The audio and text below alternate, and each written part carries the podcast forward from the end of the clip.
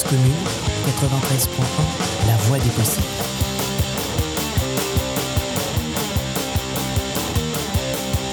Oui, sois et tais-toi, toi la petite caissière, il n'y a ton salaire, en pauvre chez Leclerc. Oui, sois et tais-toi, toi le petit fonctionnaire, tu devrais avoir honte de nous coûter si cher. Et si t'es pas content, comme dit le président, oui, si t'es bien, bonjour à tous. Euh, Nous nous retrouvons euh, sur Cause Commune dans notre émission euh, Les Mondes rêvés de Georges. Et aujourd'hui, j'ai le grand plaisir d'inviter Jean-Marc.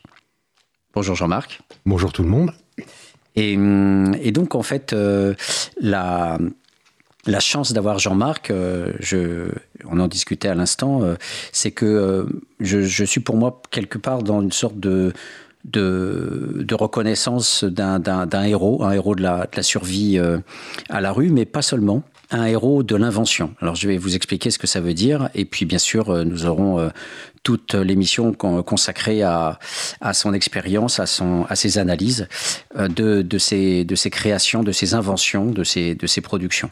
La première chose que je voulais dire, c'est que c'est une relation qui est pour moi très riche, déjà parce qu'elle est euh, hors université et entre un séminaire euh, très, euh, on va dire, académique et le fait d'avoir des rencontres comme on l'a souvent quand on fait du, ce qu'on appelle du terrain ou des, un travail qu'on dit ethnographique, eh bien, ça, ça, c'est une première richesse, c'est la relation humaine.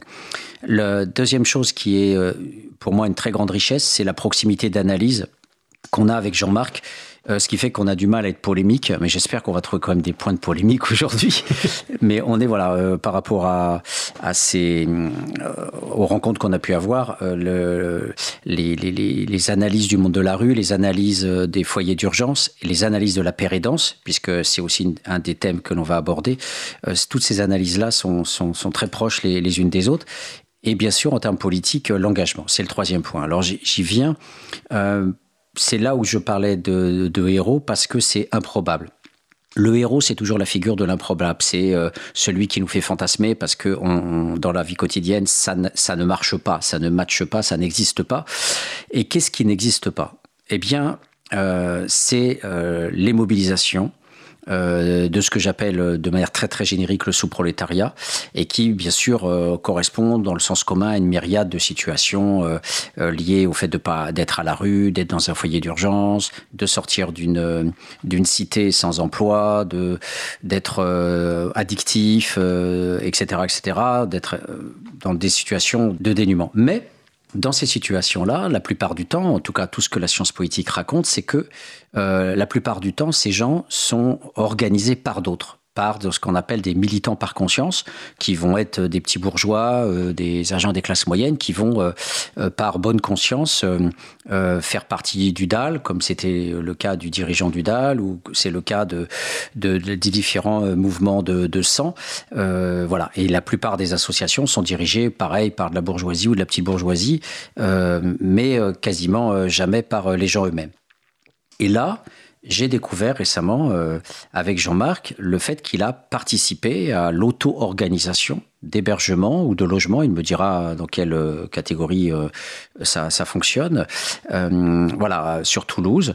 Et il y a là quelque chose qui relève de, de ce qui m'a fait rêver moi quand je lisais les, les auteurs en fait du début du XXe siècle, Ben Reichmann, Nels Anderson, euh, qui étaient des hobos, qui étaient des ouvriers anarchistes et qui euh, étaient dans des formes d'auto-organisation de, de ce qu'on appelait des camps ou des, des, jungles et, et qui aussi euh, avaient une dimension politique à, leur, à leur action. C'était pas simplement le fait qu'ils refusaient les dictats du patronat, ils avaient leur propre syndicat, ils avaient même leur propre quartier qu'on appelait Hoboémia et, et certains vivaient même à la campagne dans des communautés anarchistes ou, communistes. Donc il y, y, y avait vraiment ce, rêve d'un- monde alter euh, qui, existait. Et aujourd'hui, notamment en France où tout est quadrillé, tous les territoires appartiennent à des paysans ou à l'État, euh, euh, ben, il n'y a, pas de place finalement. On dirait, où, peut-on exister en, en, en alter existence en auto-organisation euh, quand on sait que tout euh, appartient à, un dominant quelconque. Voilà. Donc aujourd'hui, au XXe siècle, après euh, cette courte introduction théorique, je, découvre, loin de Jack London et de ses émarges de Hobo et de The Road, je découvre avec Jean-Marc qu'il y a eu une expérience extraordinaire à Toulouse. Et, hum, donc, euh, c'est cette expérience-là que je vais partager aujourd'hui avec vous. Voilà. Donc, euh, déjà, pour lancer un petit peu l'émission, euh, première question toute simple, qu'est-ce qui fait que tu as atterri à Toulouse? Est-ce que tu peux nous expliquer voilà, où, où, finalement tu as finalement existé et qu'est-ce qui fait que tu t'es rendu à un moment donné de ta vie à Toulouse? Bah, c'est la galère hein, qui m'a amené à Toulouse, puisque je, vivais dans la région de Montpellier. Euh, où j'avais une situation relativement confortable, euh, où je vivais un peu normalement, et les, affres de la vie ont fait que je me suis retrouvé à, sur le pavé, euh, dans la ville où j'avais un peu pignon sur rue. Donc j'ai décidé d'aller explorer le reste de ma vie sous d'autres cieux. Et puis quand il a fallu que je choisisse, eh ben, j'ai choisi la ville rose, quoi. J'ai mmh. choisi Toulouse parce que c'était une ville plutôt attirante. Mmh et euh, qu'il fallait qu'à un moment donné, dans la galère, euh, il n'y a qu'une seule chose hein, qui sauve, c'est le mouvement. Euh, donc ben, je suis parti, j'ai pris mes sacs et j'ai débarqué un jour à Toulouse en 1993. Voilà, mmh. Mmh. tout simplement. Et j'ai vécu ma galère là-bas. Mmh. Voilà, j'irai pas plus loin dans pour raconter ma vie parce que je pense que les gens peuvent faire un point là-dessus. Mmh. Euh, la plupart du temps, euh, quand on va avoir des propos un peu politiques et un peu analytiques autour de ces questions du vécu à la rue, la première chose à, ne pas faire, c'est de raconter sa vie, mmh. puisque généralement, la plupart du temps, quand on fait témoigner les gens, on se focalise plus sur ce témoignage à la première personne que sur les analyses euh, que l'on peut en faire par la suite. C'est une des premières choses que j'ai apprises au GAF, donc au groupe Amitié Fraternité à Toulouse. Mmh. La première chose qu'on m'a dit, c'est surtout euh, quand tu es à l'extérieur, évite de raconter ta vie parce que le jour où tu feras ça, automatiquement on se focalisera sur, sur ça plutôt que sur le message politique que tu, vas, que tu pourras avoir. Voilà des premiers principes que j'ai appris au GAP, c'était de surtout éviter de raconter sa vie, quoi. Voilà. Hmm. Et le, donc j'ai croisé, j'ai rencontré le groupe Amitié Fraternité. Donc alors ça, ça s'est passé cinq ans plus tard, hein, en 98, dans une phase encore un, peu plus descendante.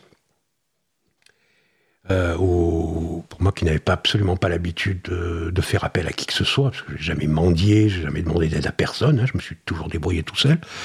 Et un jour, un peu plus épuisé que les autres, euh, bah, euh, je me suis retrouvé dans les rues avec mes sacs et euh, bah, j'ai débarqué un soir au Secours catholique, voilà, où je suis tombé sur un objecteur de conscience qui m'a dit bah, "Écoute, demain, si tu veux, je te ferai." qui a essayé de m'envoyer déjà, pardon, qui a essayé de m'envoyer dans un dans un monastère pour m'héberger la nuit. Mmh. pour moi, c'était un truc un peu insupportable, hein, aller frapper à la porte pour demander un hébergement. On m'a amené jusqu'au monastère, j'ai pas frappé à la porte, je suis retourné, j'ai dit que j'avais pas de place, pas Bon, on m'a ramené, je me suis retrouvé, euh, c'était une des premières soirées d'ailleurs, à cette époque-là, en 98, c'était une des premiers euh, dispositifs des, euh, de grand froid mhm. qu'il y avait en France. C'était au début de ces premiers dispositifs grand froid, et j'ai été hébergé dans un, CHRS pendant une nuit. Mhm. Et le lendemain, je me suis retrouvé devant un curé qui m'a dit que ben, il existait des, maisons communautaires où chacun avait sa chambre. Alors pour moi, qui était plutôt quand même quelqu'un de plutôt conservateur, j'ai regardé ça un peu bizarrement. J'avais pas trop le choix. Hein. J'étais, euh, j'avais plus rien. J'avais mon sac. Euh, euh, les foyers d'urgence, j'en voulais pas puisque je supportais pas la promiscuité et puis tout ce qui pouvait s'y passer. Parce qu'à l'époque, quand même se rappeler que dans les années 90, les problèmes dans les foyers d'urgence se, réglaient à coups de batte de baseball. Là. Il y avait peu de travailleurs sociaux, beaucoup d'anciens matons, d'anciens policiers. C'était un, milieu extrêmement violent. Donc, euh, voilà. Mais j'avais pas le choix et on me proposait quelque chose qui respectait mon intimité, sachant que je, voyais bien que j'allais euh, dans un milieu un peu euh, alternatif, voire gauchisant. Pour moi, c'était pas obligatoirement ma tasse de thé hein, à l'époque.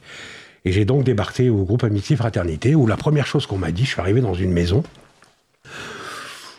où on m'a dit, ben voilà, ici, t'es chez toi. On m'a filé une clé, on m'a dit, voilà, ça c'est ta chambre, euh, c'est ta clé, euh, personne n'a le droit de rentrer chez toi. Voilà. Tu fais ce que tu veux à l'intérieur et compagnie. Il y a des tâches communes, il y a une participation. Ici, tout le monde est à égalité. On décide de tout ensemble. Voilà. Comme ça, j'ai commencé mon aventure au, GAF. Donc, j'ai commencé bah, par me poser.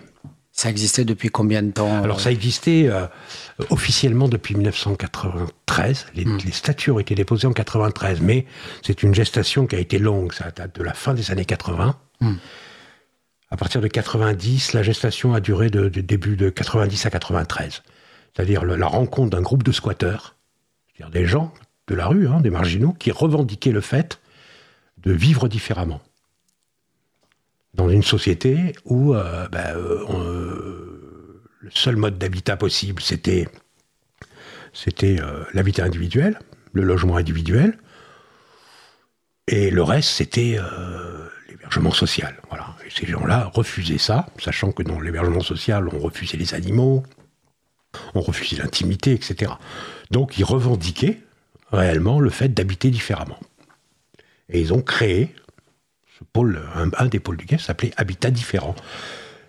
Et à partir de cette expérience, parce que c'était l'expérience de vie en squat, ils ont décidé de le, revendiquer et à un moment donné de pouvoir euh, faire légaliser ce type de mode de vie. Voilà.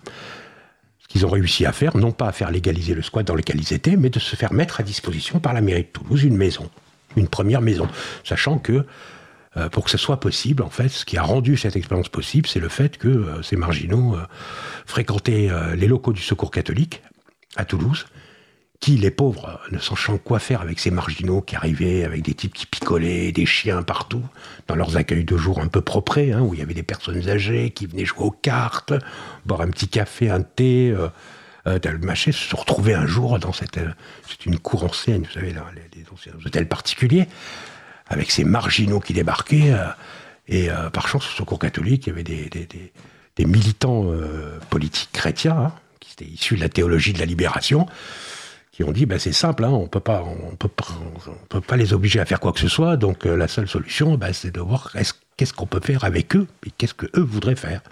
Et le travail a commencé comme ça. C'est-à-dire qu'on leur a commencé par leur demander mais qu'est-ce que vous voulez? Voilà. Et puis euh, ils ont commencé à revendiquer le fait de pouvoir vivre différemment, le fait de pouvoir euh, inventer eux-mêmes, créer leurs propres solutions, mais surtout de ne pas être assujettis à ce système social qui les obligeait à vivre selon leur propre schéma. A des gens qui se considéraient comme étant marginalisés, qui étaient à la rue, c'était une, réalité, qui vivaient dehors, qui vivaient des conditions difficiles, dans des squats, etc., refusaient les hébergements d'urgence, où la violence était partout, et puis surtout euh, dans lesquels on vous traitait déjà comme des enfants. Ouais. Dès que vous rentrez dans ce système-là, vous n'étiez plus un être humain mm. qui choisissait ce truc. Donc, les, dans ces, dans, ces milieux-là, on a le choix entre euh, passer pour un misérable euh, ou préférer passer pour un marginal. Hein. Hmm. Voilà, moi j'ai plutôt, comme beaucoup d'autres, fait le choix de je préférais qu'on me craigne plutôt qu'on me plaigne, hmm. hein, par, euh, par fierté. Et c'est aussi par fierté que les gens ont décidé de, de, de, de créer leur propre solution leur propre, à ces questions sociales qui se posaient à l'époque. Donc les premiers habitats communautaires reconnus par la mairie de Toulouse, à l'époque, c'était Dominique Baudis, à travers euh, euh, Madame de Vérinas, hein, qui a été une, des secrétaires d'État, une des jupettes, une, dame très, très bourgeoise, euh, très bourgeoise de Toulouse, mais une vraie politique intelligente, qui a bien vu que à un moment donné, ces gens qu'on voyait traîner un peu dans les rues, c'était les marginaux des débuts des années 90. Hein. La question SDF, elle se posait très peu à l'époque. Euh, ben, qu'on ne savait pas quoi en faire, et d'un seul coup, ils arrivaient avec une solution, et avec des gens qui, qui leur permettaient justement de pouvoir créer leur propre solution. Donc c'est créé l'habitat communautaire, des accueils de jour. Alors cette maison euh, d'habitat communautaire, elle était où dans la ville de Toulouse? Elle était alors un peu en périphérie, hmm. Parce que Toulouse est une ville très étendue, du côté de lac, du lac de Sesquières, là, ce qu'on appelait la, la maison de Nobalette, elle existe toujours. Hein. Hmm.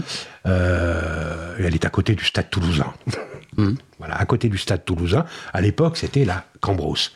Donc aujourd'hui, maintenant, c'est au milieu, il y a des habitations, euh, industriels. C'est une maison qui était vouée à la destruction. Ah, d'accord. Mmh. Aujourd'hui, par exemple, elle n'existe pas sur le cadastre. Voilà. Mais elle est toujours occupée, elle a été rénovée par euh, les personnes qui vivaient dedans. Et elle a permis d'accueillir des personnes en chambre individuelle, et surtout avec des animaux, avec des problèmes d'addiction, ben, peu importe. quoi. C'était de l'accueil inconditionnel, avec, euh, ben, pour les personnes, un certain nombre de règles communes, et en particulier le fait que tout le monde était euh, responsable passait dans la maison. Donc tu as eu de la chance parce qu'il y avait une place pour toi. Je ne sais pas, il y avait combien de places dans cette maison C'était pas dans cette maison. Moi, hmm. quand je suis arrivé, je suis arrivé en 98. Cette maison, elle a été ouverte en 93. Hmm. Et eh bien, entre-temps, deux autres avaient ouvert. Hmm. D'accord. Deux autres avaient ouvert, et moi je suis arrivé en fait dans la troisième maison, qui était un, espèce, un manoir, qui servait de baraque de chantier à la DDE, qui se retrouvait, euh, qui était au milieu d'une intersection de, du périphérique toulousain. Vous imaginez une espèce de manoir genre famille Adams, mmh. avec euh, deux bretelles autour, quoi. Mmh. C'est pas des maisons qu'on donnait euh, parce que c'était après la, maison était jolie. Et moi j'ai débarqué là-dedans et le souvenir moi, qui m'a marqué parce que j'étais vraiment crevé, hein. j'étais vraiment un peu usé. Donc on m'a accueilli, on m'a dit les règles c'est si. Hein, chacun son tour, euh, on fait la cuisine, on fait tous la, vaisselle ensemble, une fois par semaine on fait tous le ménage. Voilà, on paye 500 francs par mois, tout compris, hein, de, de participation. Ok, bon, pas de souci, on m'a présenté ça. Voilà ta chambre. Je suis rentré dans ma chambre. J'ai fermé la porte, j'ai foutu ma radio et, euh, mais ils sont très vivantes, les gars qui vivaient dedans, bougeaient, rigolaient, ça bougeait, ça, les chiens qui aboyaient et compagnie. Et puis le, responsable de maison qui dit euh, calmez-vous euh, parce que Jean-Marc a besoin de se reposer. Hmm. Et tout le monde s'est tué. Ça, ça a été le, souvenir marquant. Hmm. J'avais la chose dont j'avais besoin, c'était de me reposer. Et en fait, le, et tout le monde a respecté ça. Donc je me suis retrouvé dans cet endroit. Euh, grande chambre, j'avais plus de 30 mètres carrés, quoi. C'était un truc, j'avais jamais vu ça dans les hébergements. Hein. Euh, C'était déjà, elle était déjà décorée par un ancien qui était. Il n'y avait aucune déco. Le, non, absolument pas, non. En fait, le, l'idée au GAF aussi de l'expérience de ces, de ces, personnes, de ces squatteurs, c'est quand vous offrez quelque chose, la, plupart du temps dans l'hébergement, les gens partent, euh, quittent la rue et se retrouvent, quand ils se retrouvent dans des logements, des appartements, dans des trucs très propres, hein, très modernes, tout est tout neuf. Il y a ça fait un espèce de choc quand vous passez du squat à la rue à quelque chose comme ça, il y a une espèce de choc. Mmh. Là, l'idée, c'est de se dire, on va offrir à quelque chose, à quelqu'un qui euh, ne soit pas complètement différent de ce qu'il a pu vivre, qui est le, minimum de confort, mais qui ne soit pas quelque chose de propre, aseptisé, comme c'est le cas hein, depuis que depuis qu'on a lancé les, euh, toutes ces politiques autour de l'urgence, depuis qu'on a médicalisé hmm. la question SDF, on a hygiénisé. Moi, je parlais pas de l'aménagement façon HLM tout neuf dans lequel tu rentres. Je disais aménager parce qu'un autre type était passé avant. Il y avait ses posters avant qu'il parte. Enfin, tu vois, est-ce qu'il avait, tu sentais qu'il avait déjà été habité, elle avait été habitée, cette piole. Oui, oui, cette piole avait été habitée, elle avait été nettoyée. Elle a été nettoyée, donc euh, du coup, tu as, senti que tu te l'es approprié assez facilement. Euh, comment ça s'est fait cette appropriation euh, Tu as pu poser tes affaires, ok, ton sac et tes oh, affaires. il y avait un lit, une table énorme, hum. une énorme table en bois. D'ailleurs, j'ai appris, c'était cette table en bois, c'était le premier projet du GAF, des gens mmh. du GAF, au Secours catholique. Ouais. C'est qu'un jour, pour faire des réunions, ils avaient besoin d'une table. Donc, ils ont construit cette table. Et cette table, trois ans plus tard, s'était retrouvée dans cette chambre. voilà. Donc, il y avait une table, cette énorme table, une mmh. chaise et un lit. Mmh. Voilà. Moi, j'ai posé ma radio, mon cendrier. J'ai sorti ma, ma, flasque de whisky, même si l'alcool était interdit euh, dans le lieu. Ah oui, quand même. Ah oui, évidemment. Quand même. Il y a, on a quand même un, truc qui renvoie quand même un petit peu au, modèle classique. Alors ça, c'est pas le renvoi au modèle classique. La question, on le sait très bien, c'est la gestion de, l'alcoolisme. Hmm. Il, y a ceux qui ont l'alcool joyeux et il y a ceux qui l'ont pas. Et ceux qui l'ont pas euh, sont particulièrement casse-couilles hmm. dans le collectif, quoi. Voilà. Hmm. Donc l'idée au GAF, oui, c'est de dire on interdit. Après, la question, elle est toujours pareille dans ce milieu, c'est pas vu, pas pris. Voilà, à partir du mm. moment où le soir on fait chier personne, etc. Euh, mm. voilà, les gens n'étaient pas astreints. Euh, oui, il n'y avait pas de fouille du sac à dos, tout ces trucs-là. Absolument pas. Ce qui était pas ce genre de choses. Ce qui était euh, très, très fréquent à l'entrée des centres d'hébergement d'urgence de l'époque. C'était pas le cas. On pouvait même sortir, par mm. exemple, rentrer bourré. si, tu vas, si tu partais dans ta chambre directement, il n'y avait aucun souci. Mm. si par contre tu passais par les parties communes et que tu commençais à faire chier, à péter les couilles à tout le monde, ça le faisait pas quoi. Tu étais averti une fois, deux fois, et puis après tu dégageais quoi. Hmm. Donc on t'a laissé euh, prendre tes marques combien de temps avant que tu commences à te lancer euh, Des semaines. Des semaines. Des semaines. L'idée, la base du GAF, c'est là que j'ai commencé à l'apprendre. L'idée, c'était euh, les, buts du GAF étaient deux choses la défense des droits des SDF et l'acquisition de nouveaux droits, hmm. et la réalisation de projets hmm. par et pour. Donc l'idée de base au GAF pour toute personne qui y arrive, c'était quel, projet tu peux avoir? Voilà. L'idée, c'est qu'à un moment donné, c'était euh, de, pouvoir un peu y développer des projets. Alors les projets peut-être n'importe quoi, ça peut être alors les questions les plus basiques de santé et de machin, mais ça peut être des projets euh, professionnels, artistiques ou, ou, sportifs, peu importe. Aider les autres, s'aider soi-même, mais l'idée c'était de se lancer dans des dynamiques de projets. On sait très bien que l'avenir ne s'inscrit que là-dedans. On sait qu'on est vivant réellement que quand on a des projets. Hmm. Voilà. Et c'était ça. Et moi, donc, euh, ben, ne tenant jamais de toute façon en place, euh, je me suis retrouvé euh, à aller dans les accueils de jour du GAF, en plein centre-ville, puisqu'on y faisait des petits déjeuners, qui étaient servis par des SDF. Il y avait un bureau d'information. Le BIG, bureau d'information du GAF, qui donnait toutes les infos utiles aux SDF pour boire, manger, se loger, etc. Il y avait des repas communautaires, il y avait, voilà, on pouvait faire la cuisine, on pouvait faire tas de choses. Et un jour, il y a eu un, local qui, euh, où il y avait une bibliothèque qui avait été montée par des, gars de la rue, dont un passionné de BD. On avait une bibliothèque exceptionnelle. Ils avaient monté une bibliothèque dans un local, là, dans une église euh, au bord de la Garonne. Et le projet est tombé à l'eau. Pourquoi? Parce qu'il n'y avait plus de porteurs de projet. Plus personne pour porter ce projet. Hmm. Donc, euh, ben, le local est devenu vacant. Et il y a eu donc un appel en disant, ben voilà, on a un local vacant. et à un moment donné, j'ai eu cette idée de dire, ben moi, je, moi j'ai connu ces galères du, te retrouver avec tes sacs, tu vois, le week-end, le dimanche, où il n'y a rien d'ouvert, tu peux te cailler, etc. J'ai dit, est-ce qu'on pourrait pas ouvrir euh, un accueil qui soit ouvert le week-end? Parce que de toute façon, il n'y a jamais rien pour la SDF le week-end et les jours fériés. Ben, ils me disent, ben, écoute, t'as qu'à déposer un projet hein, au sein de l'association. Voilà. C'est là où j'ai compris réellement le fonctionnement de l'association. C'est-à-dire, j'ai commencé à écrire, on me fait un petit coup de main, écrire un, projet, c'est-à-dire ouvrir un accueil de jour pour les SDF, pour le, week-end et les jours fériés. Je l'ai présenté en assemblée générale de l'association, puisque dans l'association, tout toutes les décisions étaient prises en AG et à l'unanimité.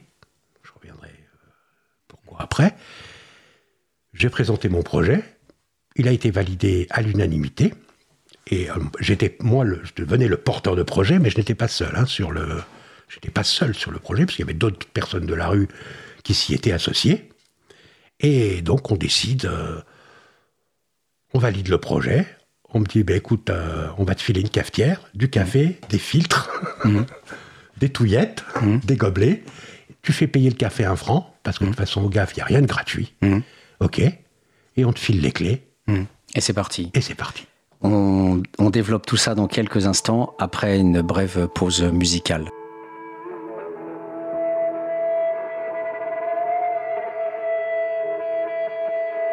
Cause commune, cause-commune.fm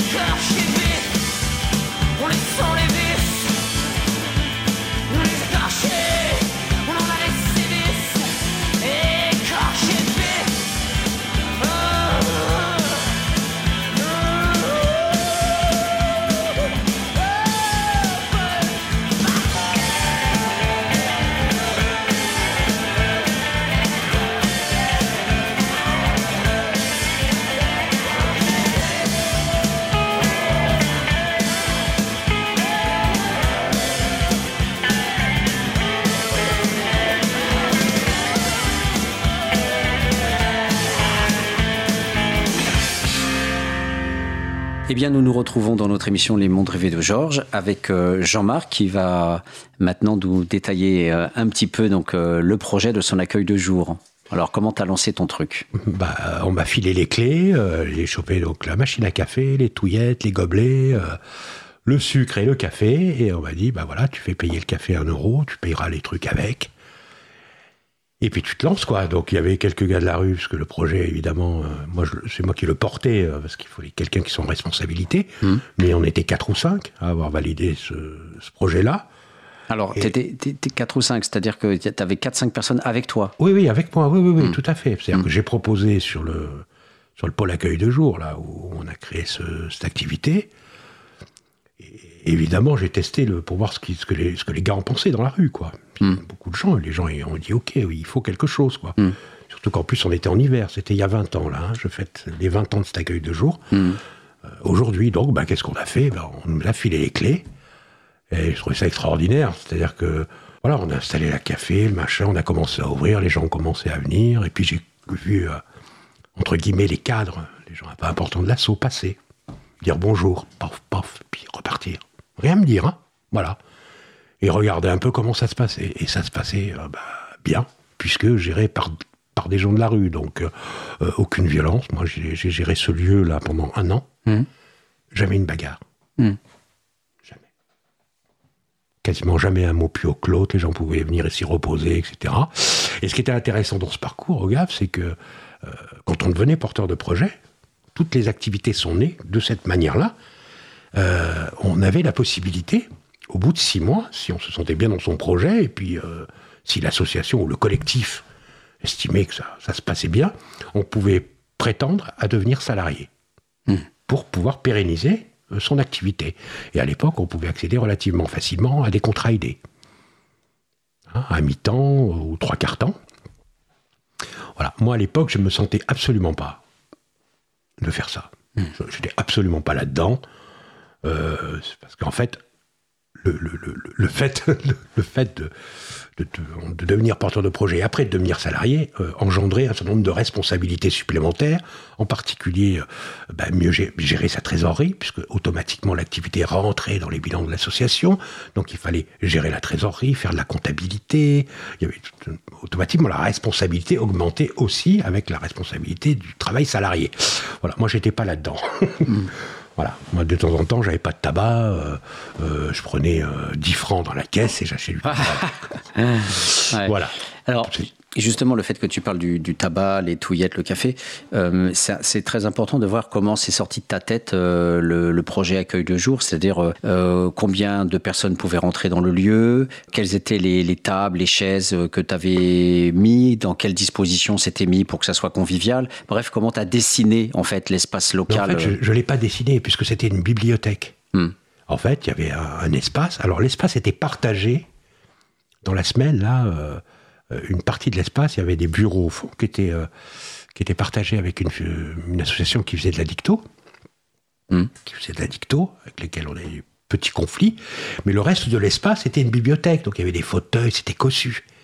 Et, euh, ils avaient construit une mezzanine dans laquelle, en hauteur, où il y avait des rayonnages, littérature russe, japonaise, voilà. Mais c'était une bibliothèque. Donc tu avais des tables et des chaises déjà là, quoi. Oui, il y avait des tables, des chaises, mm. des fauteuils et cette mezzanine. Et cette mezzanine, c'était mm. génial. Ça permettait à les gars, avec leurs chiens, de venir. Là, mm. on est en plein hiver, hein, en 98, 99.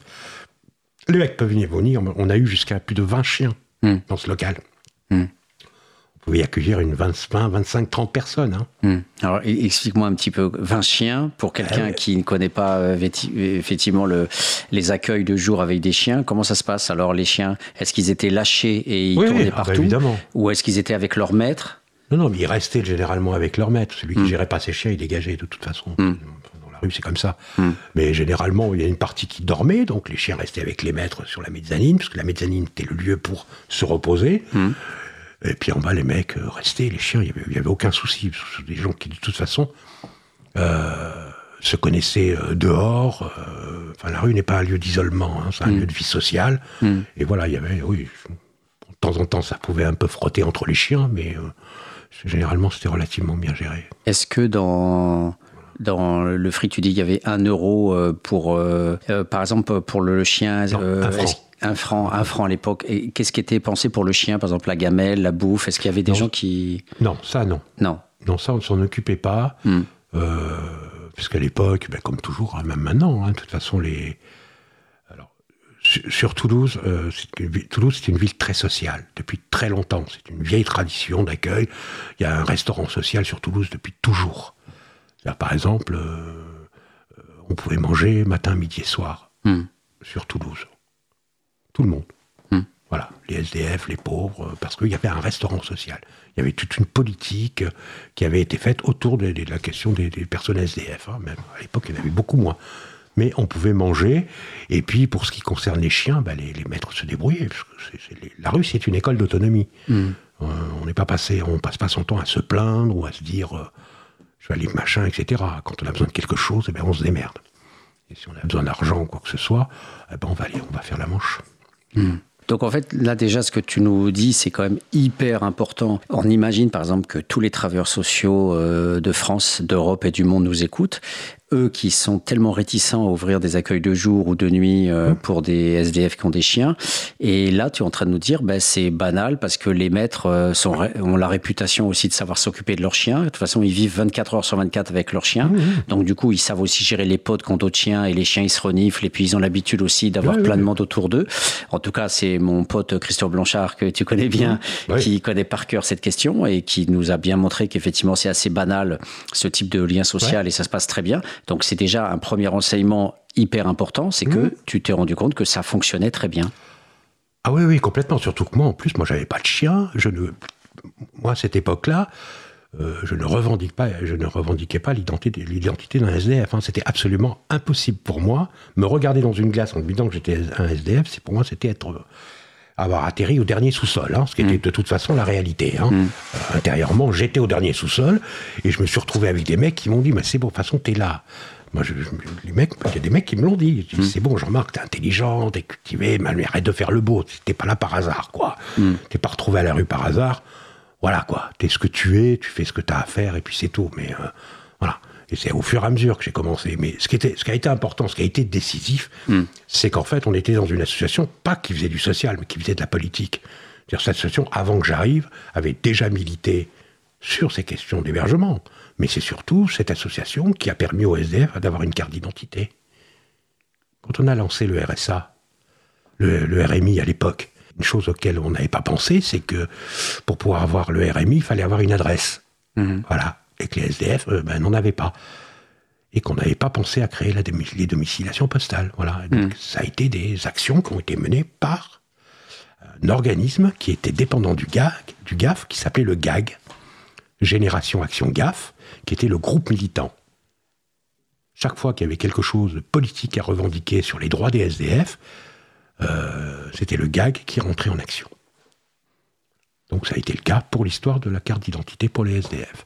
Et le, GAF avait une dimension qui était politique. Tout ce qui était fait était là pour montrer que les SDF étaient des personnes qui faisaient partie de cette société, qui étaient capables eux-mêmes de créer leurs propres solutions, que les gens avaient le droit de faire des choix de vie différents. Euh, là, dans un système qui essayait d'enfermer les gens dans, cette espèce de, de misérabilisme. Oui, d'accord, le chômage de masse était à l'œuvre, les problèmes de logement, les problèmes de pauvreté, hein, dont on voit les résultats aujourd'hui, hein, existaient. Sauf que, à un moment donné, que font les gens quand ils sont dans la mer, dans la précarité? Eh ben, Ils s'inventent leurs propres solutions. Et la question, c'est comment la société accompagne les personnes et leur laisse inventer eux-mêmes leurs propres solutions. Et ce que le GAF faisait, ça a été ça.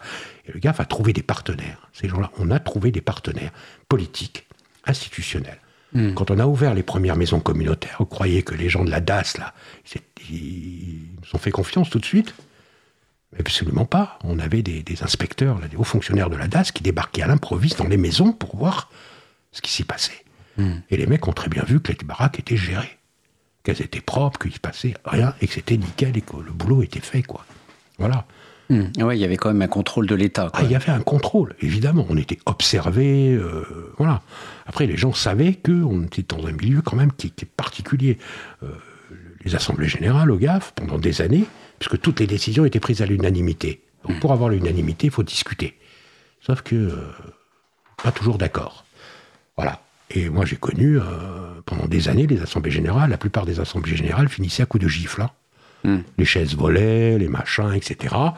Tu m'as piqué ma bière, tu m'as et compagnie, jusqu'à ce qu'on jusqu'à ce qu'on se définisse comme étant non violent et qu'on mette au point un système démocratique qui permette d'éviter d'avoir à se taper sur la gueule chaque fois qu'on n'était pas d'accord. Mais le fait d'être obligé d'obtenir l'unanimité nous obligeait à composer et hmm. nous obligeait au consensus. Mais avant le consensus, il fallait pouvoir confronter ses avis, ses idées, et il fallait que chacun assume le fait qu'il ait un poids au sein de l'association. ces règles de l'unanimité, elles, elles étaient faites pour une raison principale. Elle a été créée, cette association, pour ça. Hmm. C'était pour que chaque personne qui à cette association ait le pouvoir sur sa propre vie, sur ses propres projets. Dans l'association, à partir du moment où on en respectait les buts et les objectifs, on pouvait y développer ses projets sans que personne ne puisse s'y opposer. À partir du moment où on y respectait les règles.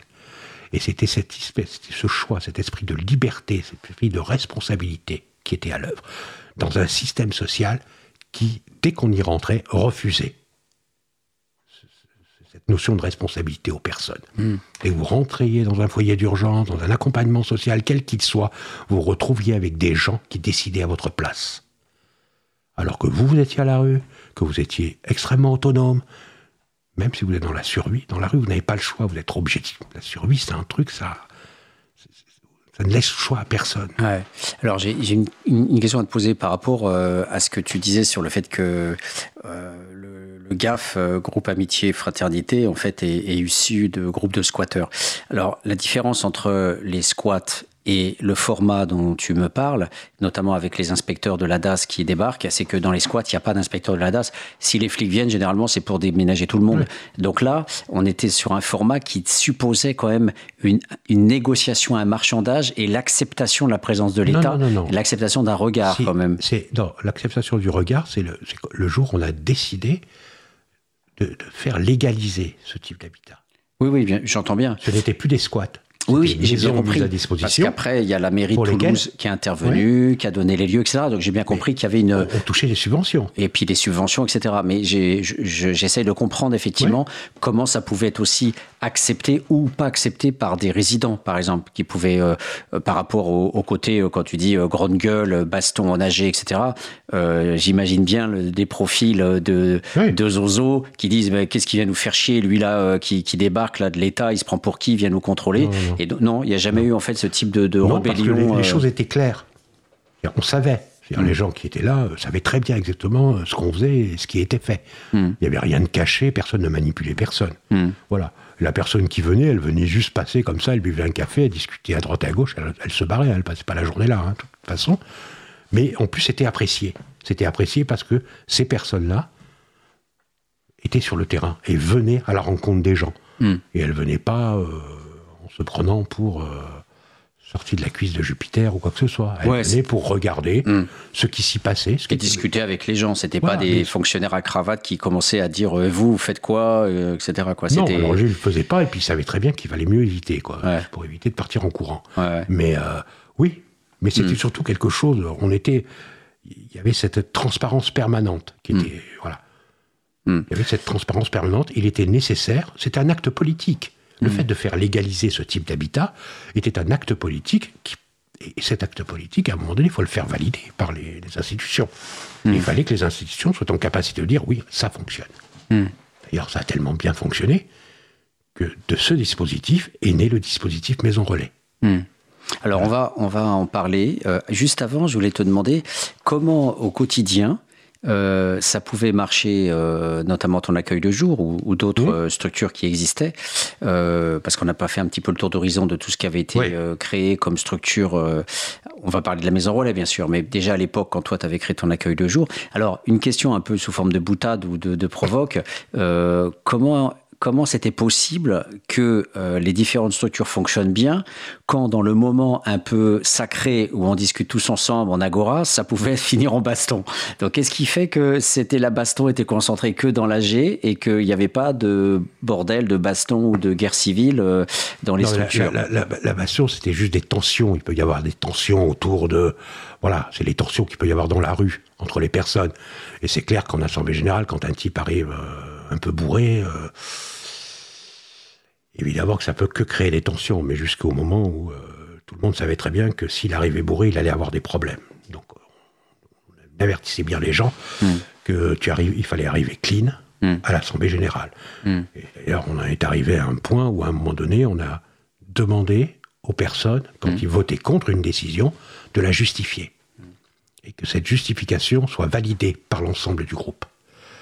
Voilà. Si on votait contre une décision euh, pour un projet sous prétexte que le mec avait piqué la meuf de l'autre, ou qu'il avait piqué une bière, ou que, enfin, que ce soit d'autre, ou un peu d'herbe, ou un peu machin, ça, c'était absolument pas validé, quoi. Hmm. Voilà. D'accord. Donc, maintenant, tu vois, tu, tu, tu, tu, gères pendant un an cette, euh, cet accueil de jour. Pourquoi un an? Pourquoi tu t'es arrêté au bout d'un an? Parce que ça m'a gavé après. Je me suis toujours passé comme ça. Moi. Hmm. J'ai toujours fait ça, un an, deux ans, des activités. Euh. Ça n'a pas disparu pour autant, ah, l'accueil de jour non, non parce qu'il existe toujours. D'accord, ça existe toujours. Et 20 ans plus tard, mmh. il est plus sur le même lieu, hein, ça a changé deux fois de lieu. Mmh. Mais oui, le, projet existe toujours, puisqu'il y a mmh. toujours au GAF un accueil de jour euh, qui existe. Alors, le, pour moi, tu vas me dire après, euh, bien sûr, ton, comment tu vois les choses. Pour moi, il y a deux nouveautés dans cet accueil de jour. Premièrement, il ouvre le dimanche, enfin le week-end, là où la plupart des structures d'accueil de jour sont fermées le week-end, parce que souvent ça repose sur du bénévolat ou autre, et puis du coup, ben, les travailleurs sociaux ou les bénévoles veulent leur week-end. Donc là, comme c'est autogéré, par définition, tu vis aussi le week-end, donc il y a une sorte de linéarité qui fait que euh, ben, moi je vis le week-end aussi, donc les copains SDF, eh ben, ils vivent aussi le week-end. Mmh. Donc voilà. Et deuxièmement, euh, il y avait l'accueil des chiens. Mmh. Est-ce que tu vois d'autres choses qui étaient novateurs par rapport aux accueils de jour, on va dire traditionnels? Qu'est-ce qui, c'était quoi le, les, choses un peu différentes qui étaient apportées? La, question de la violence. Mmh. les accueils de jour étaient des lieux violents, puisque c'est des lieux de rapport de force. Mmh.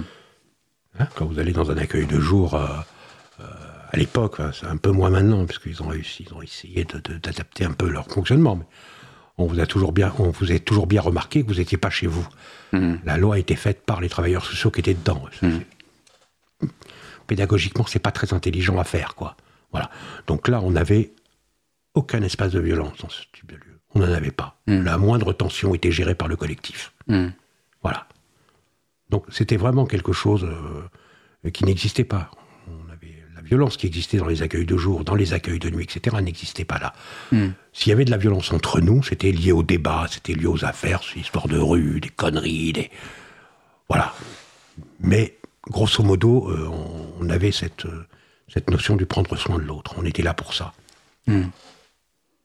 Mais le fait d'une forme de violence verbale, etc., était au fait le fait de, du, fait égalitaire. Voilà. C'est qu'à un moment donné, on est aussi dans, la, dans des rapports de force. Ce sont des rapports de pouvoir. Les rapports mm. entre les êtres humains sont des rapports de pouvoir. On ne va pas le changer. Voilà. Et la question, c'est comment on les verbalise. Mm. il était nécessaire de mm. les verbaliser. Au GAF, la chose la plus importante, c'était de parler, de dire les choses, de vider les abcès, etc. Et puis que surtout que chacun prenne ses responsabilités. Pour faire, je parle un, petit truc, c'est à cette époque-là, on va dire, on est en 99. Donc moi je crée cet accueil de jour, mais à l'époque, donc on a un petit déjeuner qui est ouvert tous les jours, hein, qui sert les petits, euh, entre 70 80 petits déjeuners. On a donc cet accueil de week-end, on a un bureau d'information qui informe les SDF sur tous leurs droits, qui a édité un plan, le premier plan qui a été fait sur la ville de Toulouse. Euh, on a euh, des ateliers culturels, où les gens peuvent aller faire de la peinture, de la poterie, travailler sur le bois, même de la reliure à l'époque, il y avait. Euh, il faut savoir donc que les projets dont je parle ont été créés par des gens issus de la rue, hmm. qui ont fait le même parcours que moi, c'est-à-dire qu'on euh, déposé leurs projets, l'ont fait valider en Assemblée Générale, sont devenus porteurs de projets et ont eu l'opportunité après de devenir salariés pour pérenniser leurs projets. Hmm. Tout ce dont je vais parler, suivi le même cursus. Donc mm. des ateliers culturels, euh, une salle de sport, plus de 150 mètres carrés. Mm. Salle de sport, orientée sport de combat, créée par des gars de la rue aussi, pour à un moment donné faire quelque chose aussi de cette violence, de cette énergie, etc. On a même eu un champion du monde de free fight dans cette euh, salle de sport. Qui était un prof bénévole ou qui était un mec de la rue Qui était un gars qui a été à la rue.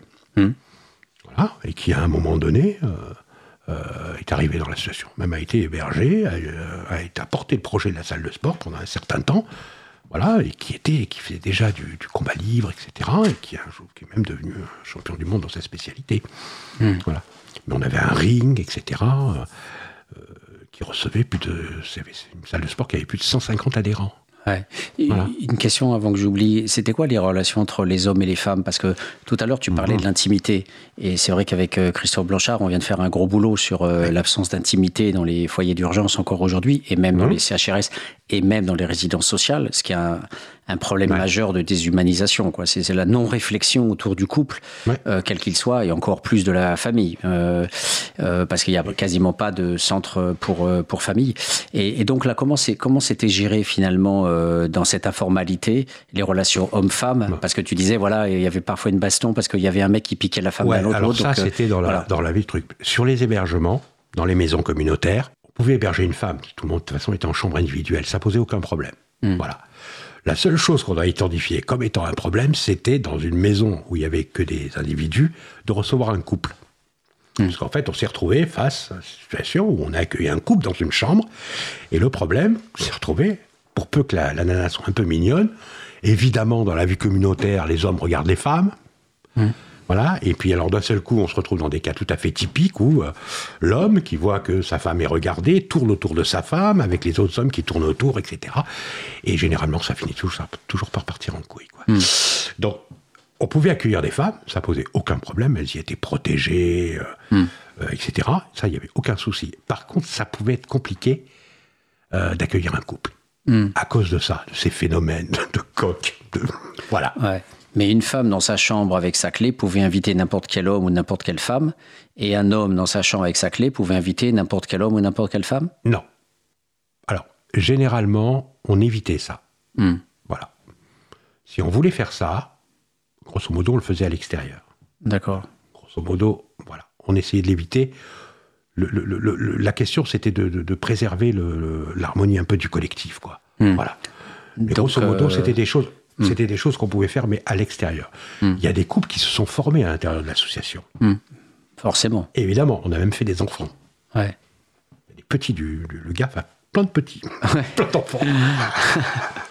on s'est même reproduit, Ouais. plein d'enfants. Non, c'est à un moment donné, bon, euh, voilà. À part- mais ça, les règles étaient claires.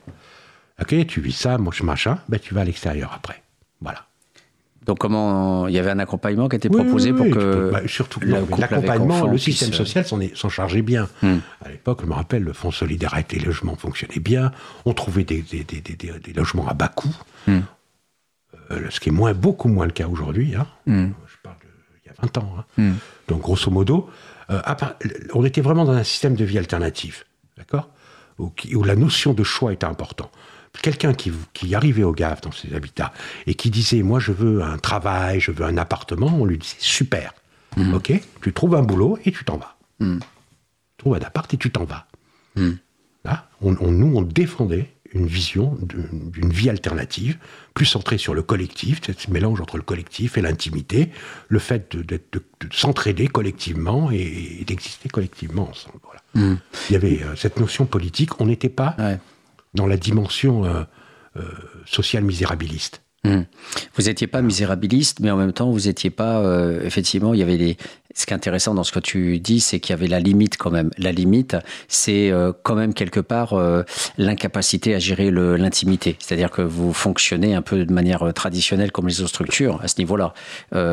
Pas, pas de possibilité de, de- de- d'avoir des chambres avec des couples constitués à l'intérieur ou d'avoir euh, des, des possibilités de, comme dans un logement ordinaire, de faire venir son compagnon ou sa compagne euh, dans, dans sa piole. Ça pouvait arriver, mais non, on ne fallait- on le faisait pas. Généralement, il fallait que les gens. Alors, il faut savoir, au GAF, on n'est pas. C'est qu'on avait, parce que j'ai pas fini de dégrainer les projets, c'est qu'on avait aussi, on a une maison de campagne. Mm. Hein, c'est un don qu'on nous a fait.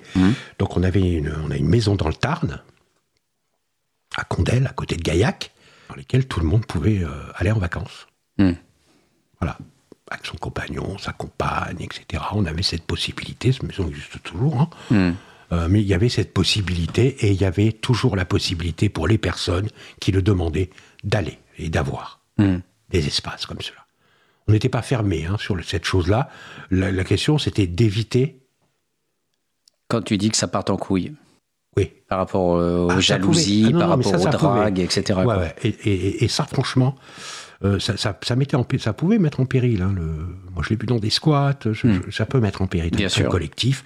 Et on est là pour protéger les gens. Parce qu'il faut savoir que dans les gens qu'on accueillait, hein, il y avait toutes sortes de gens dans la rue, mais on, on a accueilli des gens qui étaient malades, Hmm. des schizophrènes, etc. On ne joue pas là. Euh, On était dans des modes de vie alternatifs. On n'était pas là pour jouer. hein.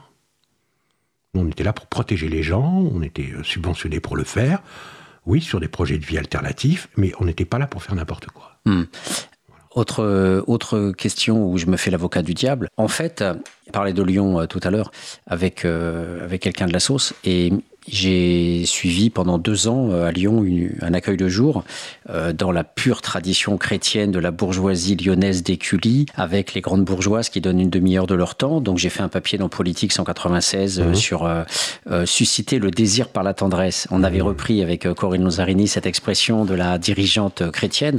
Dieu et le Christ étaient convoqués à longueur de propos dans les, les principes idéologiques qui étaient à la base du- de, ce, de, cette, de, cette, de cet accueil de jour.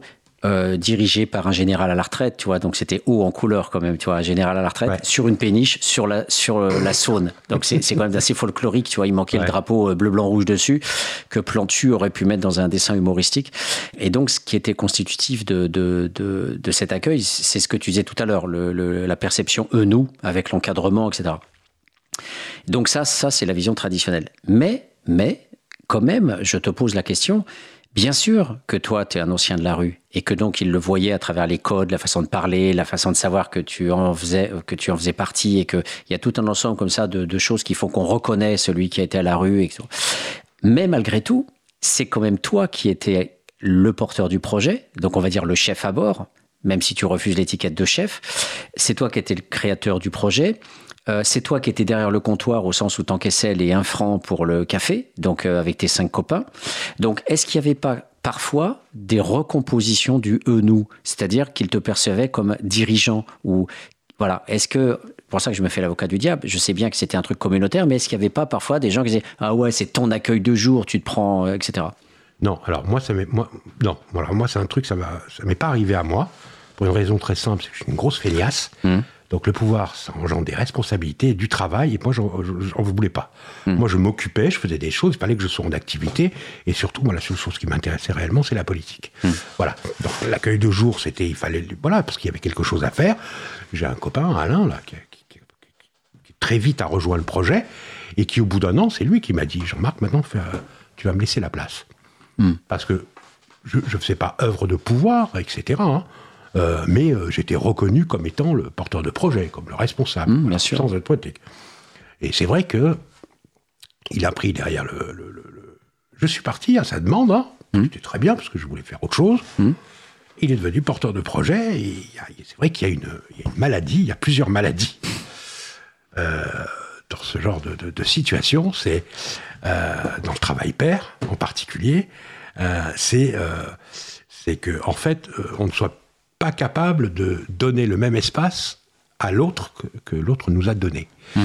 Voilà, c'est-à-dire que euh, on a réussi à, devenir à être en responsabilité parce que en fait les gens vous ont donné du pouvoir pour pouvoir le faire et d'un seul coup vous vous retrouvez avec cette responsabilité et vous empêchez les autres aux autres d'y accéder. Hmm. Ça c'est la première maladie du travail père. Hmm. Et d'un seul coup vous vous transformez en petit dictateur. petit capot. voilà, le petit capot. Et ça, c'est voilà, ça c'est terrible. Et c'est ce qui, ce qui est intéressant dans le collectif, dans la gestion collective, c'est que le collectif vous rappelle quelle est votre place. Et que si jamais vous n'entendez pas, il peut le faire beaucoup plus fortement. Hmm. Voilà. Hmm. Ça c'est euh, partie. Mais c'est un truc qui est récurrent. Hmm. C'est récurrent. Je crois que c'est quelque chose qui est très humain. Voilà. Mais c'est clair que euh, dans le travail c'est une, c'est un problème. On va maintenant, dans notre dernier volet, euh, parler de, l'autre projet que tu as mis en place avec d'autres sur les, maisons relais. On fait une courte pause musicale, si vous le voulez bien.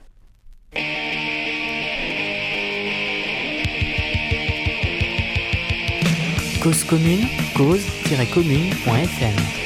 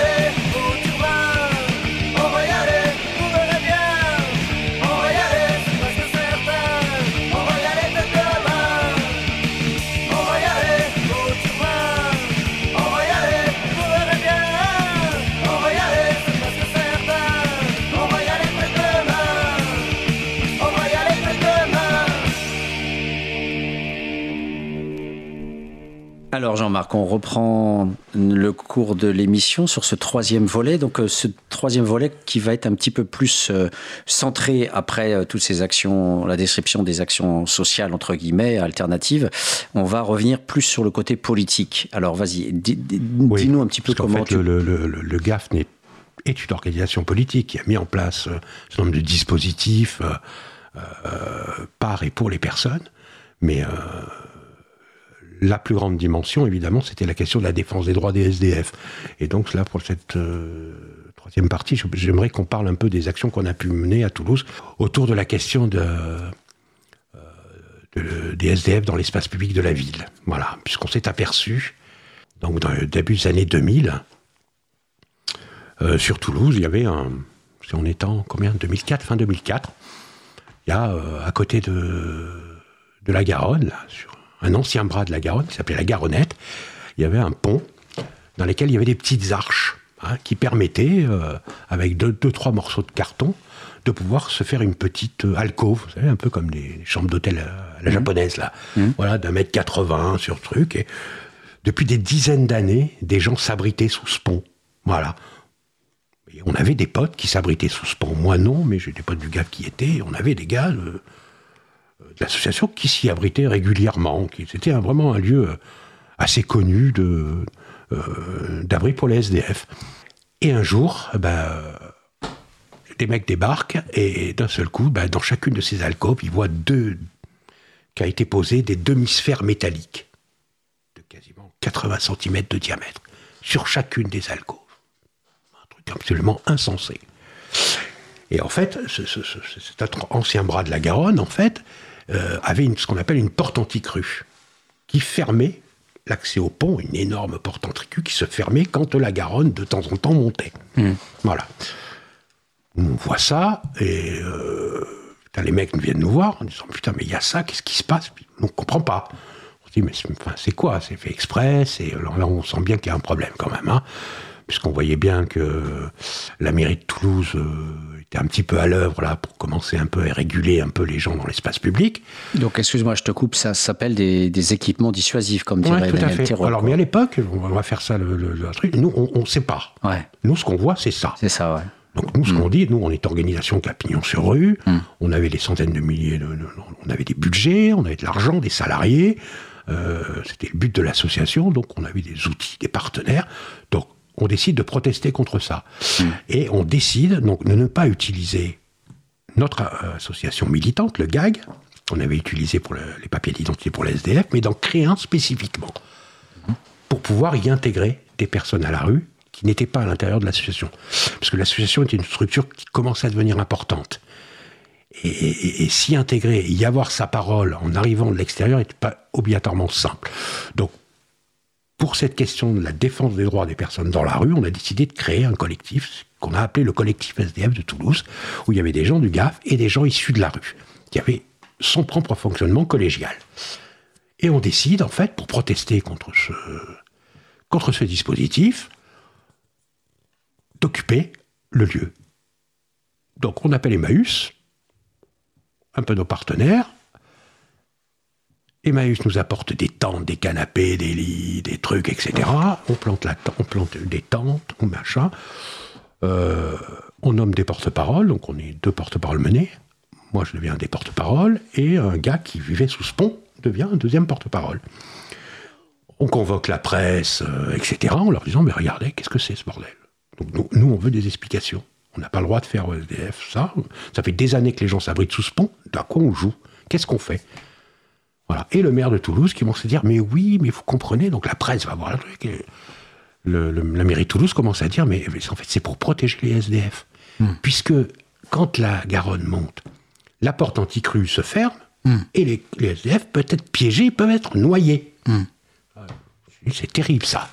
Vraiment, c'est terrible. Le soir même. Donc, le soir même, qu'est-ce qui se passe? Nous, on est là, hein, autour de la tente, le soir tombe. Et en fait, il y a cette porte anti-crue, ce pont, la porte anti-crue, une barrière évidemment qui empêche tout véhicule de pouvoir y rentrer, etc. Et qu'est-ce qu'on voit d'un seul coup, le soir même, hein, le soir où on s'est installé, on voit un mec arriver en voiture, avec un nœud papillon, un petit costume. avec une voiture, il se gare devant, il ouvre les grilles et il gare une voiture devant la porte anticrue. Merde, mais qu'est-ce qu'il fait, lui? Il referme, il repart. Je ne comprends pas. Cinq minutes plus tard, il revient avec une autre voiture. Puis on finit par lui poser la question Vous faites quoi? Ah, mais moi, je suis le voiturier de la brasserie Flo. Il y a une brasserie au-dessus. C'est à côté du Pont Neuf, à Toulouse. Et qu'est-ce que vous faites? Eh ben, Je garde les voitures des clients. Devant la porte anticrue. Hmm. Et en fait, très vite, on s'est aperçu que euh, l'histoire des, plots, des machins, etc., c'est que ça faisait chier, euh, ça faisait chier les, ça faisait chier les gens de la brasserie Flou qui venaient garer leur voiture, hmm. en fait. Voilà. Et le lendemain, évidemment, la mairie de Toulouse s'est retrouvée la risée de toute la ville.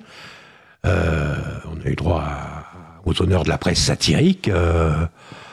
Euh, puisque en fait la mairie de Toulouse s'était foutu de la gueule de tout le monde, puisque en fait on était dans un dispositif où personne ne pouvait euh, se, garer ni faire quoi que ce soit, parce qu'on était sur un dispositif anti-cru, mais la mairie de Toulouse avait donné les clés hmm. de ces dispositifs-là à la brasserie Flo pour qu'ils puissent garer les voitures de leurs clients, pour éviter qu'ils prennent des PV sur le pont neuf. Voilà. Et le collectif SDF a commencé comme ça. Donc on n'a pas réussi, on est resté 15 jours, il a fallu qu'on parte de là, parce qu'en fait on a des c'était aussi un lieu de trafic de drogue, hein, mm. ce, coin-là. Donc on a eu des problèmes à partir avec des trafiquants de drogue. Mm. Donc on est resté une quinzaine de jours. Et euh, on s'est dit, bon, euh, commencé à s'apercevoir, on s'est renseigné un peu sur Internet, à droite et à gauche, et euh, on s'est aperçu qu'en fait, cette politique-là n'était pas, c'est pas un truc, c'était pas quelque chose d'anodin, et qu'un film déjà avait été fait mm. sur le sujet, qui avait été fait par Philippe Linière, le, le film Pas lieu d'être. On hmm. découvre ce film, dont certains acteurs sociaux de la ville de Toulouse, euh, auxquels certains avaient participé. Et là, en voyant ce film, il y avait Jean-Pierre Garnier dedans, qui nous explique ça, l'espace défendable, la prévention situationnelle, euh, comment on aménage euh, l'espace public contre contre ce qu'ils appellent les nuisibles, quoi. Hmm. Voilà. Et là, on s'aperçoit qu'en fait, ce n'est pas une politique euh, ponctuelle, de gestion euh, ponctuelle de la chose, c'est une politique concertée d'aménagement de l'espace pour exclure les plus pauvres. Voilà, que la ville ne soit plus un espace où on peut vivre, où on peut communiquer, on peut changer, ce qui est le but de la ville, mais que tout ça devienne un espace de circulation. Voilà, hein, cette technique venue des États-Unis. Hmm. Voilà, et à ce moment-là, donc, on est très remonté et on décide de partir au combat pour hmm. euh, mettre ça sur la place publique et puis surtout faire reculer la mairie de Toulouse. Mmh. Et la mairie de Toulouse, forte euh, de son poids et de sa volonté, euh, ben, décide de créer, pour justement gérer, et commence à faire croire que les Russes sont mis à feu et à sang par les marginaux, par les SDF. Non, non, mais on est on est fin des années 2000, 2004, 2005, 2006, 2005. Et c'est l'actuel maire hein, de Toulouse qui a un discours extrêmement violent autour de ces sujets. Et qu'est-ce qu'il décide de faire? Il décide de créer une brigade anti-marginalité. Voilà.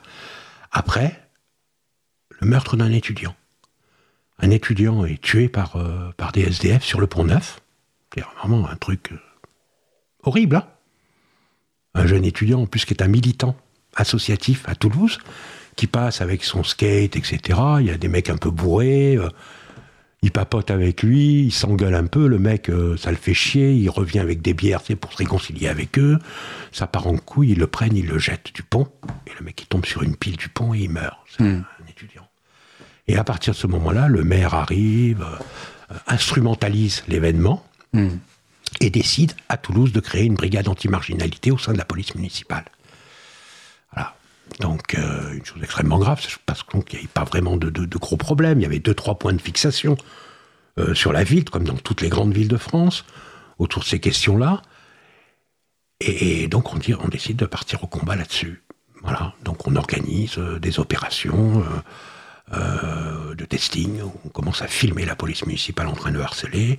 On commence à recueillir des témoignages où la police municipale lacère les, les tentes des gens qui s'abritent dehors. Hmm au bord de la Garonne, les prend, les jette dans la Garonne. Il y a des agressions de personnes SDF. On empêche les gens de faire la manche. On les harcèle en permanence avec des PV illégaux. Des PV qui reposent sur quoi? Alors, alors quand vous prenez un PV, vous avez les amendes. D'accord? Là, on dit quelle infraction est commise. Et comment vous faites pour, sachant que les SDF ne payent pas leurs amendes, etc., comment vous faites pour que euh, le PV n'aille pas plus loin, n'aille pas au trésor public, pour qu'on puisse récupérer l'amende, hein, le, fruit de l'amende? Eh ben, Sur un PV, il y, a ce a, y a, une case qui s'appelle le cas A. Le cas A, ça veut dire que c'est le procureur de la République hmm. Qui, euh, à discrétion, se réserve le droit de poursuivre ou pas. Hmm. Et donc, pour chacun de ces, euh, euh, de ces PV, en fait, y cocher pour tout et n'importe quoi, alors, je veux dire, elles ont même verbalisé des chiens. Complètement délirant. Hein. On, a eu, on a fait une campagne autour de ça. Et, euh, en fait, le fait de faire le cas A fait que euh, le, carnet à souche n'a pas besoin d'aller au trésor public, puisque ce n'est pas une amende. Parce qu'il y a tout un circuit sur les PV pour pouvoir récupérer les amendes. C'est un PV de harcèlement. Voilà, c'est classique. C'est un truc classique. C'est encore court aujourd'hui. C'est un outil dissuasif. C'est-à-dire, vous promenez un PV, mais de toute façon, vous n'aurez pas d'amende à payer, même si l'infraction qui est constatée, là aujourd'hui, sur la question de la consommation d'alcool, sur l'occupation abusive de l'espace public, notion extrêmement. Mais. Explique-moi, j'ai pas compris. S'il n'y a pas d'amende, alors à quoi ça sert de dresser ce PV Pour faire bouger les gars, pour leur faire peur. C'est ce qu'on appelle des PV de harcèlement. Donc on leur remet le papier. Oui. Et on leur dit, tu vas être poursuivi. Voilà. C'est pour faire peur. C'est juste. Les, euh, outils, les outils de ce qu'on appelle la prévention situationnelle, parce que c'est le nom que ça porte, hmm. hein, c'est ce mobilier urbain. Mm. ça suffit pas. Les dispositifs statiques ne suffisent pas. Si vous voulez faire bouger les SDF de l'espace public, eh ben, il faut aussi de la main-d'œuvre. Et dans toutes les villes de France, on utilise les polices municipales. Pas la police nationale, mais les polices municipales. Et un des outils qui est utilisé, c'est CPV de harcèlement. D'accord. Voilà. On a euh, sur, le, sur le collectif SDF, on a, pour montrer déjà sur la question de, du mobilier urbain, euh, nous, on a commencé à inspecter un petit peu le mobilier urbain, et puis on a vu ces bancs avec des barres au milieu. Donc on a fait des opérations autour de, ben, on va scier les bancs, les mmh. barres, on a fait des opérations médiatiques pour montrer à la population qu'il y avait un processus qui était en cours. Mmh. Voilà. Un processus pour chasser les SDF ça, ça a été quoi les, les, les, grands, les grands résultats concrets lors de ces actions politiques? Alors, le, grand résultat concret de ces actions politiques, c'est que sur la question de la brigade anti-marginalité, hmm. euh, en fait, le, la mairie l'a abandonné, puisqu'en fait, on a fait des opérations de testing. Hmm. C'est-à-dire qu'à l'époque, on n'avait pas encore le matos qu'il y avait maintenant, on avait un gros caméscope, et on a filmé la police municipale en train d'intervenir illégalement sur les SDF. Hmm pour les empêcher de faire la manche. Pour, euh, on a vu des, on a filmé euh, des vigiles agresser des SDF parce qu'ils faisaient la manche dans l'espace public, devant les magasins, etc. Mmh. Et ça, ça, euh, comme on utilisait les médias et que nous, nos actions étaient uniquement portées par des gens concernés. Mmh. Tout le collectif SDF n'était rempli que de gens qui étaient concernés. Les gens qui prenaient la parole, c'est des gens qui savaient de quoi ils parlaient. On n'était pas des militants politiques politisés. Mmh. Hein? Voilà. Donc la presse était très friande, a toujours été friande, que ce soit les gens qui sont concernés qui se battent pour ça. Donc on a en permanence alimenté l'idée que la mairie de Toulouse voulait se débarrasser des SDF, ce qui était euh, la réalité. Donc on a empêché cette, la création de cette brigade anti-marginalité. Donc en fait, les images du testing étaient montrées à des journalistes après? Oui, oui, elles ont été montrées. Alors normalement, elles auraient été, on aurait dû, les personnes qui ont été filmées, en fait, qui eux avaient un MP3 pour avoir le son, ouais. Et puis nous, euh, il y avait un mec avec un caméscope pour filmer. Et après, ce sont des, journalistes qui nous ont filé un coup de main, des hmm. réalisateurs, pour euh, mêler les deux. Hein. Hmm. On n'a pas le matos d'aujourd'hui. Voilà. Et normalement, les personnes qui avaient été interpellées, euh, chassées, etc., devaient porter plainte. Hmm. contre la police municipale. Sauf qu'il y a eu des menaces, ils ont eu peur, etc. On n'a pas pu porter plainte. Mais la mairie de Toulouse a vu le vent lui passer euh, au ras des oreilles. Hmm. Donc ils ont, euh, les, motivés à l'époque, euh, ce sont l'opposition s'est positionnée là-dessus. Beaucoup de gens, ça a fait quand même pas mal scandale. Et la mairie a abandonné cette idée de créer cette brigade anti-marginalité. Hmm. Alors, Mais, le, fait que la mairie, au départ, ait donné les manoirs, les locaux, etc., mis à disposition, est-ce que ça n'a pas remis en cause hein, C'est un peu le problème des associations euh, type Emmaüs ou autre, c'est euh, la partie gestionnaire devient plus importante que la partie militante, parce qu'entre mmh. guillemets, elles sont achetées par l'État qui file des budgets. Donc là, le fait d'être euh, dans ce type de négociation et de partenariat avec les, la collectivité locale, est-ce que le fait de redevenir militant contre la mairie par rapport à cette brigade-là, ça n'a pas eu des effets, des impacts sur les budgets ou sur les locaux affectés? Non. Mmh. Non, parce qu'en fait. Il euh, n'y a pas eu des contre-mesures de la mairie, quoi. Si, ils ont essayé de nous acheter. Hmm. En nous donnant. Voilà. parce qu'en fait, on a aussi défendu les droits à chaque fois. Euh, chaque fois que des, personnes venaient, on, défendait les droits des personnes qui nous demandaient. Voilà. Et la mairie euh, a régulièrement essayé de nous acheter en nous donnant des locaux, etc. Hmm. Mais on était une organisation beaucoup trop importante, on avait beaucoup trop pillons sur eux. Moi, j'étais à l'époque, en dehors d'être porte-parole du collectif SDF, j'étais secrétaire général du GAF. Hmm. J'étais plus responsable légal de l'association. Moi, tous les mois, j'étais à Paris dans les ministères. Euh, on servait d'exemple dans, énormément d'opérations, etc. Donc, euh, s'attaquer à nous n'était pas une chose aisée, on va dire, parce qu'on était une organisation, on était un acteur fort. On n'était pas un petit groupe militant. Hmm. Et puis, euh, il y a eu le problème, c'est que la mairie euh, a été encore un peu plus loin. Elle a été encore beaucoup trop loin. Ils ont essayé de faire passer un arrêté anti-camping, par exemple. Les gens s'abritaient autour de, le, de, la Garonne, ils plantaient leurs tentes là dans des lieux où ils étaient à peu près tranquilles. Euh, la mairie a passé un arrêté anti-camping en disant que, en fait, ils faisaient de la concurrence aux campings municipaux. Hmm. Voilà. Et donc nous, on a fait toute une campagne, toute une opération, on a fait du lobbying auprès de la commission départementale du tourisme on a, fait, on a organisé bah, une, grève de la faim. Un jeune, qui a duré euh, presque dix jours, d'ailleurs, tu as eu le, je t'ai envoyé le document là, hmm. qui en retrace un peu l'activité. Il y a eu un jeûne qui a été organisé pour lutter contre cet arrêté anti-camping.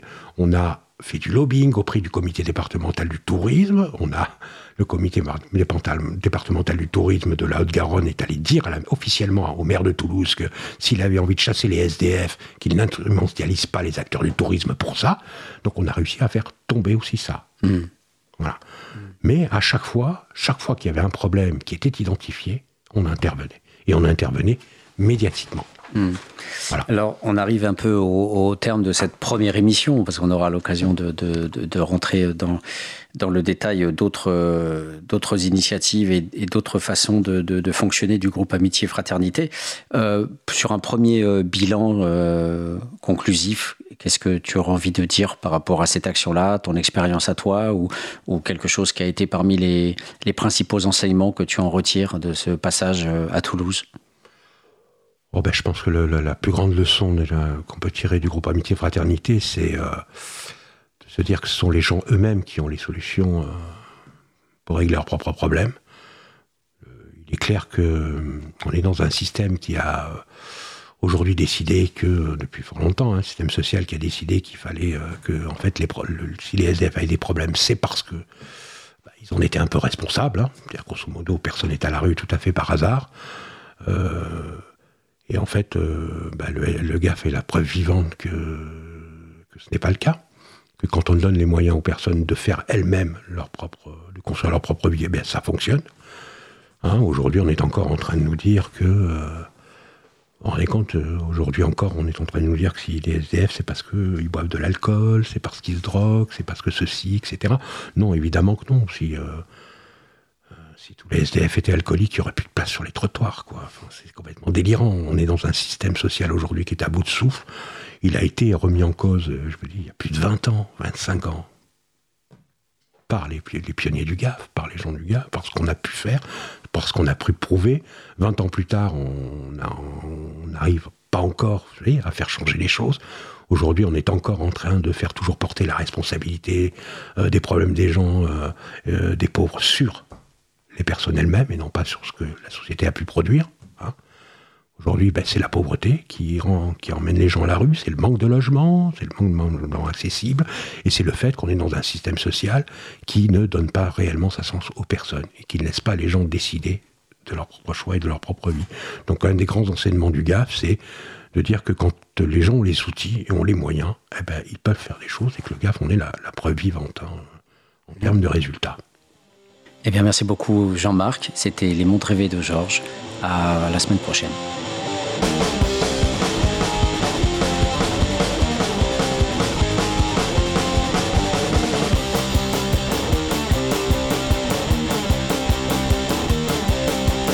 Oui, sois pourri tais-toi, toi la petite caissière, et le meilleur ton salaire, en pauvre chez Leclerc. Oui, sois pourri tais-toi, toi le petit fonctionnaire, tu devrais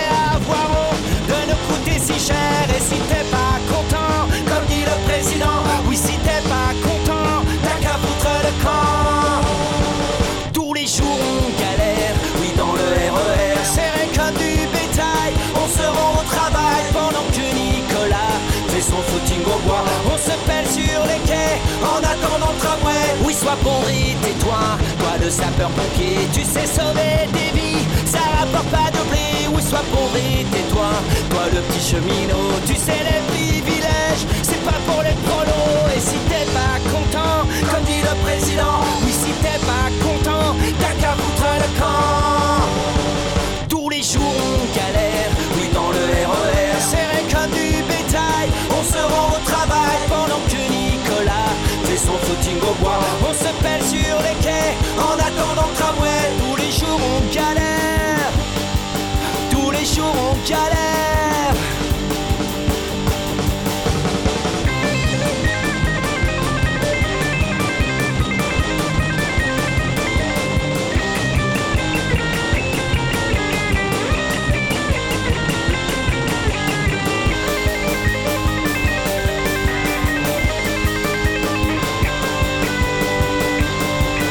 Oui, sois pauvre et tais-toi, toi la petite infirmière, on te les paiera jamais, heures supplémentaires. Oui, sois pauvre et tais-toi, toi la petite Kaira, fume ta marijuana et surtout bouge de là. Et si t'es pas content, comme dit le président, oui, si t'es pas content, t'as qu'à foutre le camp. Tous les jours on galère, oui dans le RER, serré comme du bétail, on se rend au travail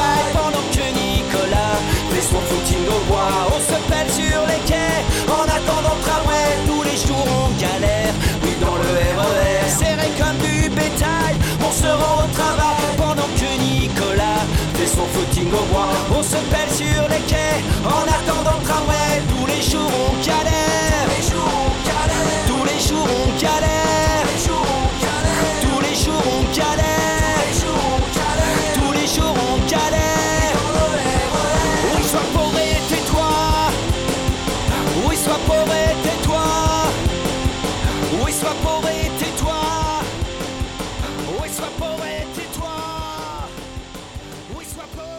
Cause commune. Toutes nos émissions en libre écoute. Cause-commune.fm.